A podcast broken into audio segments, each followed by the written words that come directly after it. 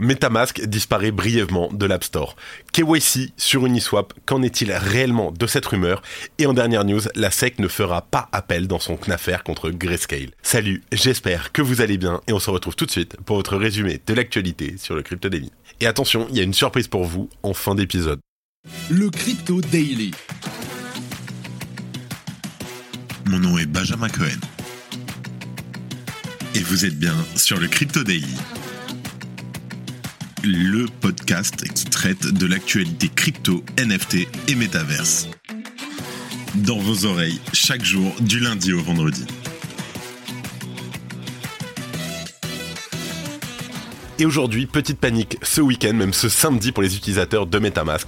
L'application a disparu pendant quelques heures de l'App Store, engendrant une grande inquiétude au sein de la communauté. On fait le point dans un instant. En deuxième news, ces derniers jours, la communauté crypto a exprimé des inquiétudes concernant la prétendue arrivée d'un KYC sur Uniswap. Est-ce réellement au programme et qu'est-ce qui alimente ces rumeurs? Et en troisième news, de façon plutôt surprenante, la SEC des États-Unis a décidé de ne pas faire appel contre Grayscale concernant sa fameuse demande de TF Bitcoin au comptant. Cependant, rien n'est encore joué, la SEC peut tout à fait décider de refuser à nouveau la demande de Grayscale en l'attaquant sous un autre angle on en parle dans quelques minutes. Mais avant tout ça, et comme d'habitude, le coin du marché avec notre partenaire CoinHouse. Here comes the money. Here we go. Alors, on est lundi, comme d'habitude, on a Warren avec nous pour nous faire un petit récap sur l'actualité macro de la semaine. Warren, que s'est-il passé la semaine dernière et que va-t-il se passer cette semaine?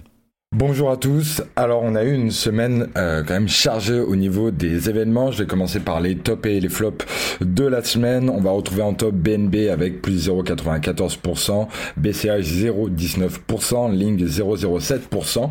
Au niveau des flops, on retrouve Matic avec moins 4,81%, Ton avec 4, moins 4,83% et DOT moins 3,74%.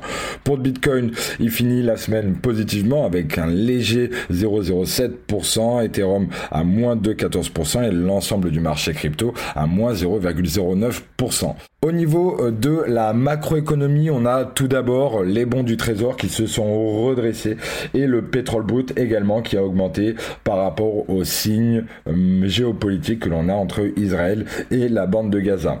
Par rapport au rendement du trésor 10 euh, ans, il a baissé légèrement, mais il y a toujours une forte inquiétude à ce niveau-là. On a toujours les économistes et les traders qui le surveillent très attentivement.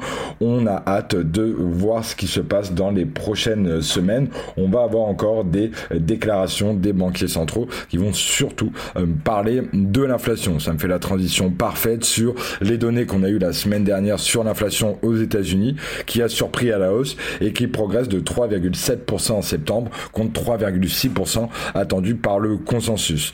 Cette semaine, ce qu'on va regarder, c'est l'IPC c'est-à-dire l'inflation en Europe. On va également avoir les résultats des stocks de pétrole brut aux US, également les inscriptions hebdomadaires euh, côté américain et le discours de Powell pour clôturer la semaine. Avant de parler euh, de Bitcoin et d'Ethereum en termes de prix, quatre chiffres de la semaine dernière, 275 milliards, c'est la hausse de la dette américaine en un seul jour, 15 millions, c'est la quantité de Bitcoin détenue par les long-term holders, deuxième, c'est le rang de la Russie parmi les plus gros mineurs de crypto. Et le dernier, 8 millions, c'est le montant récupéré par HTX, anciennement UOB, suite à son hack. Le hacker a reçu une prime de 250 Ether. Concernant euh, Bitcoin, on a eu la semaine dernière un retour en dessous des 27 000 dollars. Les vendeurs ont, repris la main. On a eu toute une période euh, quand même très euh, stable avec peu de volatilité, même pendant le week-end avec quand même peu de volume sur les plateformes décentralisées et également les plateformes centralisées. Et dans la nuit de dimanche à lundi, on a eu une surprise où les acheteurs ont réussi à récupérer ce niveau des 27 000 dollars et font la chasse à la liquidité. Actuellement, on a Bitcoin qui cote à 27 700. Sur Ethereum, toujours une corrélation avec euh, Bitcoin. Dans, euh, sur la semaine dernière, on a perdu euh, des niveaux importants. On est même allé retrouver un point bas sur les 1521 dollars. Et dans la même logique, que Bitcoin. On retrouve aujourd'hui un Ether qui cote à 1577 dollars. Très peu de news autour d'Ethereum, à part que euh, la blockchain de, redevient petit à petit inflationniste, ce qui montre qu'il y a de moins en moins de transactions et ce qui est finalement caractéristique euh, d'un marché baissier. Voilà pour euh, l'actualité. On s'attend en tout cas à des rebonds en fonction des différents chiffres macroéconomiques que l'on va avoir cette semaine et surtout le discours de Jérôme Powell par rapport à l'inflation qui a surpris tous les investisseurs par rapport à la semaine dernière. Je vous souhaite à tous une très bonne semaine et on se retrouve lundi prochain pour faire un point macro et crypto. Merci à tous. Merci Warren, comme d'habitude un plaisir de te recevoir. Et on commence par Metamask qui disparaît brièvement de l'App Store. Alors, l'application mobile du portefeuille de crypto-monnaie Metamask a été retirée de l'App Store ce week-end. L'application n'apparaissait plus dans l'App Store et les liens directs vers l'application, comme celui par exemple de la page de téléchargement de Metamask, ne fonctionnaient plus. Alors sur X, Metamask a rapidement pris la parole. Je cite Nous espérons que Metamask sera bientôt de retour sur l'App Store et nous nous excusons sincèrement pour tout inconvénient que cela a pu causer. Alors Tyler Manhattan, le chef de produit de Metamask sur Twitter, a également communiqué sur le sujet en assurant que les équipes cherchaient à résoudre le problème dès que possible. Cette suppression de l'App Store n'a été finalement que momentanée puisque l'application a fait son retour sur l'App Store juste quelques heures après sa disparition. En revanche, le retrait temporaire de Metamask a provoqué une certaine panique parmi ses clients et de nombreuses personnes ont rapidement conseillé aux détenteurs de cryptoactifs d'effectuer une sauvegarde de leurs clés privées rappelant les dangers potentiels d'une mise à jour automatique ou même d'un simple bug. En effet, pour rappel, perdre l'accès à Metamask sans avoir une copie de ses clés pourrait signifier la perte pure et simple de ses cryptos. Bien que l'équipe de Metamask assure que le retrait de l'App Store n'était pas dû à une activité malveillante, cet événement doit rappeler avec force que l'utilisation de Metamask n'est pas un gage de sécurité absolue. Si tu aimes le daily, une note et un commentaire nous aident énormément. Aussi, si tu ne veux rien rater de l'actualité, abonne-toi. Et en deuxième news, on parle de KYC sur Uniswap. Qu'en est-il réellement sur cette rumeur qui fait débat? Alors, avec la régulation prenant de plus en plus d'ampleur à travers le monde, la vérification d'identité, le KYC, généralisé à l'ensemble de l'écosystème de la finance décentralisée, est un sujet qui inquiète de plus en plus les utilisateurs.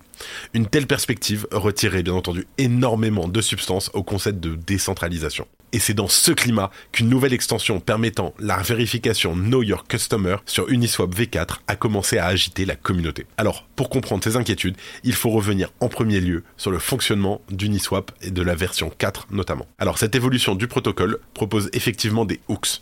Il s'agit tout simplement d'extensions permettant de personnaliser les pools de liquidités. Ces hooks pouvant être créés par la communauté, il n'aura pas fallu longtemps pour qu'un développeur propose un module des KYC. Alors cette extension n'est donc pas proposée par Uniswap, mais par un développeur indépendant. Alors, bien entendu, les faits sont malgré tout là, et le KYC serait donc techniquement possible sur Uniswap. Il reste aussi important de préciser que ce n'est pas les équipes de développement d'Uniswap qui sont à l'origine du KYC, et qu'il serait faux d'avancer le contraire. Quoi qu'il en soit, que ce soit de cette manière ou d'une autre, les KYC dans la DeFi est un vrai sujet avec des débats légitimes à mener, et pour ça, ne vous inquiétez pas, on vous tient informé. Merci d'écouter le Crypto Daily. Et en dernière news, on parle de la SEC qui ne fera pas appel dans son affaire contre Grayscale. Dans quelques mois, la SEC rendra finalement son verdict sur plusieurs demandes d'ETF Bitcoin de différentes entreprises. Le dernier rebondissement en date provient de l'institution, puisque le gendarme financier américain vient de décider de ne pas faire appel contre Grayscale. Alors pour rappel, Grayscale a demandé à la SEC de lui accorder le droit de lancer un ETF Bitcoin spot sur le marché. Dans un premier temps, la SEC a refusé, mais la Cour d'appel du district de Columbia a accusé le régulateur d'avoir pris une décision arbitraire et capricieuse en refusant la demande de Grayscale. Depuis, tous les regards sont tournés vers le gendarme financier américain, puisqu'il est en mesure de faire appel de cette décision de justice. Pour info, cette période d'incertitude empêche le marché de s'épanouir et oblige tous les acteurs à retenir leur souffle jusqu'à ce que l'institution décide de dévoiler sa position finale. Alors pour rappel, la SEC avait jusqu'à vendredi dernier minuit pour contester la décision de justice. Selon une source proche de l'affaire, le régulateur aurait pris la décision de ne pas activer cette option. Désormais, plusieurs scénarios sont possibles. Alors, le premier scénario, la SEC et Grayscale vont certainement retourner à la table des négociations afin de trouver potentiellement un terrain d'entente débouchant sur l'approbation d'un ETF de Grayscale. Ce scénario ne devrait pourtant pas déboucher sur un terrain d'entente tant le régulateur américain semble s'opposer par principe à toute décision favorable au secteur des crypto-monnaies. La SEC pourrait donc tout simplement refuser à nouveau la demande de Grayscale, mais la SEC devra apporter de nouveaux raisonnements. À noter que si la SEC refuse une nouvelle fois la demande de Grayscale, l'entreprise aura l'opportunité de retourner en justice pour contester la décision. Alors que le juge a déjà repoussé ses arguments en mettant notamment en avance l'incohérence de ses arguments, la SEC devra donc faire preuve d'inventivité pour ne pas perdre une nouvelle fois la face en cas d'appel de Grayscale. Le feuilleton est donc loin d'être terminé, mais l'épilogue se rapproche. Et avant de terminer, comme d'habitude, les actualités en bref avec notre partenaire Bien Crypto. Ferrari va accepter les paiements en crypto-monnaie pour ses véhicules. Alors en premier lieu, ce sont les clients basés aux États-Unis qui vont pouvoir bénéficier de cette nouveauté, puis cela s'étendra ensuite à l'Europe. Enrico Galliera, le directeur marketing et commercial de Ferrari, estime que les crypto-monnaies permettront à la marque de toucher une nouvelle clientèle, même si son carnet de commandes est rempli jusqu'à 2025. ProShares dépose une demande pour shorter l'ETH. Ces dernières semaines, les premiers ETF sur des contrats futurs Ethereum ont fait leur apparition sur le marché américain. Nommé le SETH, le fonds de ProShares se verrait doté de 0,95% de frais annuels au moins jusqu'en 31 octobre 2024, avant de potentiellement passer à 1,33% par an. L'année dernière, l'entreprise avait également lancé un ETF futur dont l'objectif est de shorter le Bitcoin. FTX se relance-t-il dans le staking? Alors, la nouvelle direction de FTX commence à rentabiliser le large portefeuille de crypto-monnaies détenues par l'exchange crypto. Alors, selon les dernières données on-chain, FTX a placé l'équivalent de plus de 120 millions de dollars en token Solana au staking, avec un taux rémunérateur à hauteur de 7%. Paolo Ardoino devient PDG de Tether. L'actuel directeur technique, CTO de Tether, est la voix la plus audible de l'entreprise, et notamment sur X. Paolo Ardoino y est le premier défenseur en cas d'attaque et le premier annonceur en cas de bonne nouvelle.